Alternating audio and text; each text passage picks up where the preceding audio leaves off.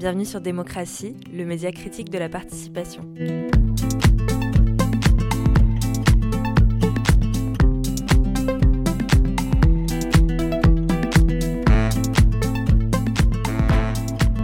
Bonjour à tous et à toutes, je m'appelle William Harry Patterson et je suis l'hôte de ce premier podcast du média Démocratie. Le premier dossier du média vient de sortir. Il est articulé autour de la question suivante. Les citoyens veulent-ils vraiment participer? Ce numéro est composé de plusieurs articles qui discutent de cette question. Ce sont principalement des chercheurs ou des experts associatifs qui ont donné leur opinion dans les articles écrits. Par exemple, voici un résumé de l'avis de la politiste Jessica Santi par elle-même. L'idée, c'est que malgré la diffusion de nombreux dispositifs de participation et le fait qu'ils soient de plus en plus déployés à l'échelle locale, notamment par les collectivités locales, beaucoup au niveau des villes, mais aussi les départements, les régions, eh bien, les euh, études de participation, enfin de qui sont les participants à ces dispositifs, montrent que, en fait, la participation est relativement limitée, à la fois en nombre, c'est-à-dire qu'il y a assez peu de participants euh, à ces dispositifs, et puis limité également en termes de diversité euh, sociale, de diversité économique, de diversité euh,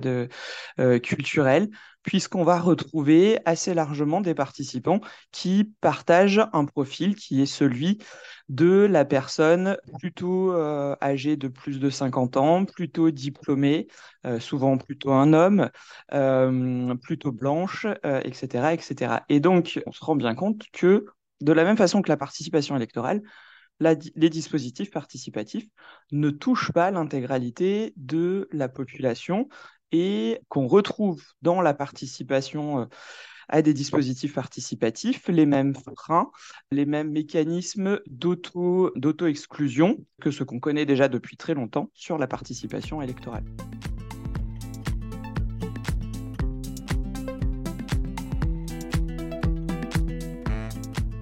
Or, nous pouvons nous poser la question suivante. Qu'en pensent les praticiens et les praticiennes de la concertation, de la démocratie participative, de la participation publique? Après tout, l'un de leurs objectifs est de faire participer les gens à des démarches délibératives ou participatives. Afin de récolter leurs opinions, je me suis rendu aux rencontres européennes de la participation 2023 qui ont eu lieu à Rouen. J'ai réalisé un micro-trottoir auprès des participants et participantes Bonjour, je m'appelle Florent Guignard et je suis ici parce que je travaille à la Commission nationale du débat public depuis quelques semaines. Mon nom c'est Binta Diop. Alors je suis en stage au pôle ressources ville et développement social de l'Ouest francilien. Moi je suis Catherine Rowe, je suis euh, responsable d'un centre social dans un quartier prioritaire sur Saint-Brieuc. Donc je m'appelle Anthony Caudron, je travaille à la métropole européenne de Lille et euh, je m'occupe principalement de, des enquêtes publiques et des concertations euh, réglementaires. Je m'appelle Julie Plouinec, je travaille au GIS Démocratie Participation, je suis chargée de mission euh, dictionnaire de la participation. Je suis Chloé Abel, je travaille à Dijon Métropole et je suis en charge de la participation citoyenne à l'échelle métropolitaine. D'abord, je leur ai demandé dans quelle mesure les citoyens et citoyennes souhaitent participer au dispositif de participation citoyenne selon leur opinion les citoyens veulent participer à partir du moment où, alors ça c'est ma propre opinion, ce sont des problématiques ex, euh, pas, pas macro mais micro, euh, vraiment euh, à l'échelle de leur rue, à l'échelle de leur quartier, sur des aménagements qui les concernent, sur des problématiques qu'ils peuvent rencontrer au quotidien. Je pense que ils ont envie d'avoir envie de participer, c'est-à-dire que ils ont envie qu'on leur donne euh, les preuves de, de, que leur contribution va vraiment avoir un impact. Et d'ailleurs, on voit que c'est souvent la première question qu'ils nous posent quand on les réunit pour euh, une démarche.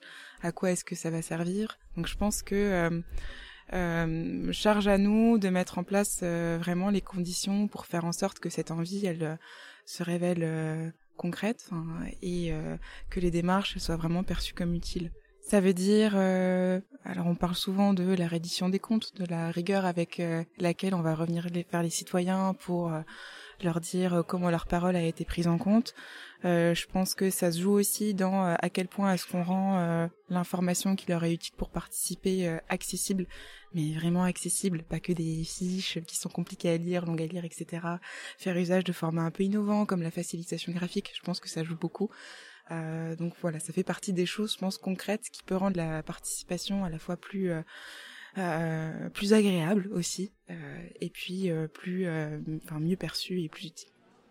Je pense que les citoyens, alors il y a des citoyens qui veulent spontanément participer parce qu'ils se sentent profondément citoyens et qu'ils ont déjà cette appétence. Et on a plein de citoyens qui en fait ne sont pas attirés par la participation veulent participer, mais est-ce qu'ils ont accès à tous les outils de participation? Euh, C'est vrai que c'est un peu compliqué, mais dans la mesure où euh, on essaierait de démocratiser encore, démocratiser encore un peu plus l'accès à, la participation, ce serait, euh, euh, ce serait bien que les habitants puissent, puissent exprimer leur volonté, surtout qu'ils aient accès facilement à l'information en ce qui concerne la démocratie participative. Je dirais ça dépend. C'est un peu comme si on posait la question de euh, est-ce que tu as envie d'aller au resto? On dirait ben en fait ça dépend du prix, de ce qu'il y a à manger. De... Pour les citoyens, j'ai l'impression que c'est la même chose dans le sens où oui, ils sont très désireux de participer, si il y a de la place pour eux, si euh, c'est pas joué d'avance, si leur avis va être pris en compte, etc. Mais oui, on le voit, je trouve, surtout aujourd'hui, la, la France c'est quand même une nation qui est très politique et euh, les, les gens ont envie de plus de démocratie ou de plus de moyens de s'exprimer. Je trouve ça compliqué déjà de parler des citoyens et des citoyennes euh, parce qu'en fait euh, on ne sait pas, qu'en fait euh, on est des chercheurs et des chercheuses, mais on étudie des terrains qui sont très spécifiques à chaque fois. Donc monter en généralité pour parler des citoyens de manière générale et des citoyennes, c'est, je trouve ça difficile. néanmoins, a priori, en tout cas, des observations qui ont été faites sur le terrain, il y a plutôt une volonté en tout cas de s'exprimer, je dirais. Après, c'est difficile de d'essayer en tout cas d'intégrer cette parole citoyenne dans des dispositifs qui n'ont, qui ont souvent en tout cas qui n'ont pas été plutôt conçus euh, avec eux. Et donc on essaye plutôt de faire rentrer en tout cas une parole euh, des citoyennes et des citoyennes dans des cadres qui ont été construits sans eux. Et donc euh, je trouve ça des fois on essaie, un, peu de les faire rentrer au forceps et donc ça peut aussi des fois un peu amener à des situations ubuesques où en gros il y a des centaines de milliers de personnes qui sont dans la rue et trois personnes en réunion publique. Donc je trouve que voilà la question est, complexe et difficile en fait d'y répondre.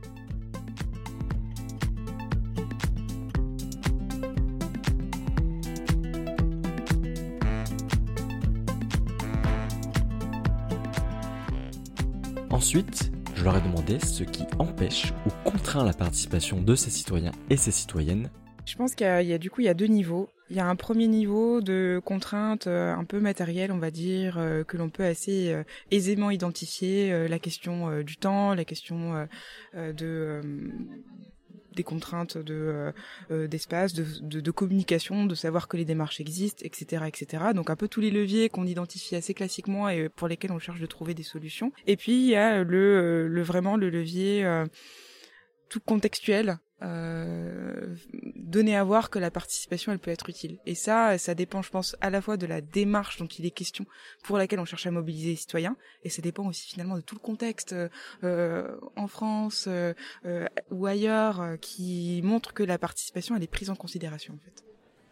On peut répondre de deux manières. Je pense que la première manière, c'est un manque d'information, un manque de, de, nos parts, hein, à nous, hein, euh, collectivités qui gérons ça, où en effet, on n'arrive peut-être pas à atteindre euh, euh, vraiment la, population qu'on le souhaite. Et peut-être qu'on, je pense qu'on met assez de moyens financiers, mais pas forcément les bons canaux.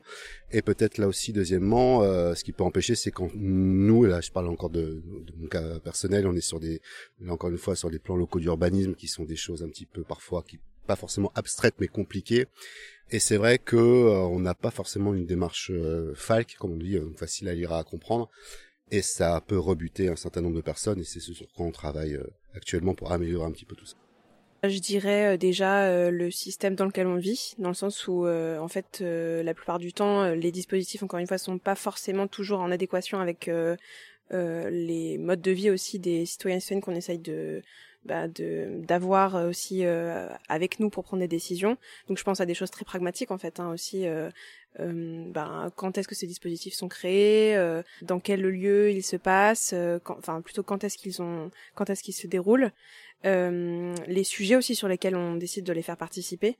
tout ça, je pense que c'est des freins qui sont ben dépassables après, je pense qu'il y a aussi des freins qui sont beaucoup plus systémiques sur en fait est-ce qu'on a vraiment envie d'avoir euh, euh, bah, la parole des citoyens et des citoyennes euh, quand on prend des décisions, quand on est décideur public. Je pense que la question se pose et je pense qu'il y a aussi euh, des fois de l'hypocrisie à vouloir faire participer les gens et donc à leur demander de passer du temps, à leur demander de prioriser aussi par rapport à leur famille, à leur temps libre, etc. Euh, bah, des moments à passer avec euh, des élus, avec des agents pour euh, réfléchir à des questions qui sont souvent complexes, qui demandent beaucoup de concentration, etc. Pour au final, en fait, généralement, ne même pas en fait prendre vraiment en considération ce qui est sorti en tout cas de ces réunions. Donc voilà, je pense qu'il y a différents freins à différentes échelles. Il y en a qui sont dépassables en tout cas à court terme si c'est juste des organisations de pratique, etc. Et d'autres à plus long terme si c'est vraiment un système qu'on doit remettre en question. Alors il y a plusieurs paramètres, hein, enfin plusieurs freins à la participation, notamment nous dans les quartiers prioritaires. On a d'abord euh, bah, la, confiance, la confiance qu'ils peuvent avoir en eux et en leurs paroles, et la, la, confiance que les institutions vont pouvoir aussi mettre derrière. C'est-à-dire que pour pouvoir dire des choses, il faut se savoir entendu, mais il faut aussi pouvoir le dire. C'est-à-dire que le frein au débat, euh, débattre aujourd'hui, prendre la parole, c'est pas toujours facile. Donc c'est comment on les accompagne aujourd'hui à, pouvoir prendre euh, prendre la confiance et prendre la parole. On a aussi des freins. Nous, on travaille aussi avec des familles monoparentales, ben, tout simplement en fait euh, euh, les dates à laquelle on fait les réunions, le moment où on va faire les heures de réunion, et puis euh, bah, comment on fait quand on a des enfants et qu'on est seul, on veut participer, mais en même temps on peut pas venir avec nos enfants. Donc comment on lève ces freins-là? Il y a aussi les questions de mobilité, il y a aussi les questions de, de, de sujets, c'est-à-dire que parfois on veut faire débattre les gens sur des sujets, ils s'y sont pas intéressés parce qu'en fait ils comprennent pas forcément l'essence, c'est-à-dire qu'en amont on leur propose pas de pouvoir décortiquer en fait ce dont on va parler pour qu'ils puissent avoir un avis, c'est-à-dire qu'on va leur demander directement d'avoir un avis sur quelque chose qu'ils ne comprennent pas forcément parce qu'ils n'ont pas eu les paramètres, mais comme tout à chacun. Et donc l'idée, ça serait peut-être de travailler en fait sur ces questions-là. C'est comment déjà euh, on donne de l'information, on donne les paramètres pour qu'on puisse après nous faire participer les habitants. Il y a une histoire de connaissance et de diffusion. Beaucoup de gens ne savent pas qu'en fait on attend leur avis à un endroit ou que euh, ils peuvent donner leur avis et qui sera pris en compte. Euh, je l'ai vu à deux titres très récemment euh, quand j'ai dit que je venais aux rencontres de la participation, on m'a dit les rencontres de quoi? J'ai même pas compris le sujet. Ou quand je travaille, je dis que je travaille à la Commission nationale du débat public, j'ai changé de poste il y a très récemment. L'immense majorité des gens ne connaissent pas ça et donc euh, c'est dommage parce qu'en fait déjà je pense qu'il faut qu'ils le sachent pour pouvoir euh, participer. Ouais, le manque de connaissances, le manque d'informations très clairement et le manque de relais, euh, je pense que c'est c'est une opinion très personnelle mais c'est ce serait un devoir des politiques de dire que en fait les avis des citoyens sont utiles, qu'on a besoin de leur avis, qu'on a envie de les entendre et que ce sera pris en compte. Et aujourd'hui, on n'entend pas la plupart de la classe politique dire que les citoyens peuvent s'exprimer bah, déjà c'est le, manque d'accès à l'information. Et c'est plutôt on a l'impression que c'est un milieu super fermé. Et les gens n'ont pas forcément le, le réflexe d'aller euh, d'aller vers euh, d'être d'être dans la discussion. Donc c'est un peu je pense que c'est ça aussi le problème de l'accessibilité de l'information. Vous écoutez Démocratie le média critique de la participation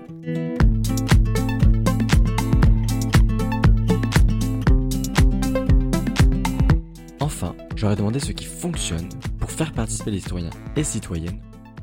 Alors je pense que ce qui fonctionne, c'est euh, de prendre le temps, euh, d'avoir aussi beaucoup de convivialité. On voit que c'est souvent euh, une des portes d'entrée, en tout cas nous sur les quartiers, sur le fait que bah, quand on propose un temps d'échange, un temps sympa, qui va créer du lien social, on va déjà pouvoir permettre de se connaître. Donc je pense que l'interconnaissance, la reconnaissance de l'autre permet déjà de pouvoir se connaître et donc est déjà une première étape avant effectivement la participation. Et donc, pour moi, ce qui marche, c'est euh, bah, à un moment donné, on part aussi de leurs besoins, ce qui va faire sens pour eux, et puis derrière, on détricote euh, pour que ce qui a fait sens à un moment donné pour eux puisse faire sens pour les autres, et comment en fait on les on les accompagne pour qu'au fur et à mesure, en fait, ils se sentent effectivement habitants du quartier, mais citoyens, et qu'ils veulent pouvoir contribuer en fait à cette dynamique territoriale et à l'amélioration des conditions de vie sur leur quartier. Et finalement, ce qui, selon moi, les ferait participer, c'est le fait qu'ils aient un intérêt individuel avant d'avoir un intérêt commun. C'est-à-dire que, à un moment donné, avant déjà de pouvoir s'investir sur quelque chose de collectif, de l'intérêt général, parfois il faut d'abord y voir son propre intérêt. Et donc, ces personnes qui veulent pas forcément participer, c'est comment on leur montre qu'à un moment donné, participer à cette échelle-là permet aussi, en fait, de régler certaines de leurs problématiques. Ce qui fonctionne, c'est d'aller les chercher déjà euh, là où ils sont c'est, une illusion, euh, mais qu'on a, qu'on, sait depuis longtemps à la CNDP, de se dire que juste parce qu'il y a une porte ouverte, les gens vont rentrer. Il faut vraiment aller chercher les gens. Euh, et je pense après, ça a été beaucoup cité dans les ateliers ce matin, mais c'est une relation de long terme. C'est-à-dire qu'en fait, c'est en créant petit à petit la confiance qu'on va montrer que, bah euh, oui, euh, j'ai donné mon avis une fois, il a été pris en compte, donc ça va m'inciter à le refaire une deuxième fois. Et donc c'est vraiment une relation qui se crée, une relation de confiance qui se crée sur le long terme c'est de les appréhender en tant que personnes et de se poser avec sincérité la question de si j'étais à sa place, qu'est-ce qui ferait que moi j'aurais envie de participer? Et donc euh, quelque part euh, essayer de faire un petit peu dans la de la dentelle pour euh, identifier tout ce qui peut faire frein et essayer d'apporter avec soin et rigueur une réponse à tous ces freins essayer d'être beaucoup plus proche des gens pour qu'ils aient, enfin, la parole soit beaucoup plus libérée. Et c'est, bah, ça passe par les associations, ça passe par les maisons de quartier, ça passe par les maisons de famille. Donc, euh, il faut essayer de, de, de, plus aller vers la structure de proximité pour permettre aux gens de se libérer. Avoir un langage moins soutenu, beaucoup plus formel, s'adresser au grand public. Et euh, bah, c'est des choses qui peuvent amener à la participation tout ce qui est en gros relève du aller vers. Donc ça c'est une thématique qui est beaucoup, en tout cas, euh, enfin qui est très souvent utilisée par les chercheurs, les chercheuses et même par les praticiens, par les associations, qui est en fait de vraiment euh, bah, s'adapter au fait euh, à la vie des gens, s'adapter à leur quotidien pour en fait essayer de que, que pour eux le coût d'entrée en tout cas dans la participation soit le plus faible possible et que ce soit plutôt à nous praticiens praticiennes chercheurs chercheuses de payer le plus gros coût d'entrée et s'adapter le plus possible en tout cas à, à elles et eux pour qu'en tout cas euh, ce soit le plus facile possible et le plus accessible possible pour, euh, pour elles et eux euh, de l'intégrer en gros dans leur vie quotidienne. Alors déjà, il faut commencer donc en effet à en parler. Il faut réussir à, à euh, jouer avec tous les différents euh, canaux de communication euh, que, que l'on peut avoir. Et là, là, je vais aussi peut-être me répéter, mais je pense que plus on est à une échelle de proximité vraiment près près des gens, c'est plus je pense que ça va engendrer de la participation. Parce que là, encore une fois, c'est vraiment ces problématiques-là hein, qui, qui à mon sens sont importantes pour les gens. c'est vraiment leur quotidien direct. Et donc, en effet, nous, on essaie vraiment de de jouer avec les conseils de quartier, etc., pour que euh, euh, l'information passe, ce qu'on fait pas encore assez souvent, je pense, mais là aussi, euh, c'est quelque chose qu'on a qu'on a vu et qu'on essaie de travailler.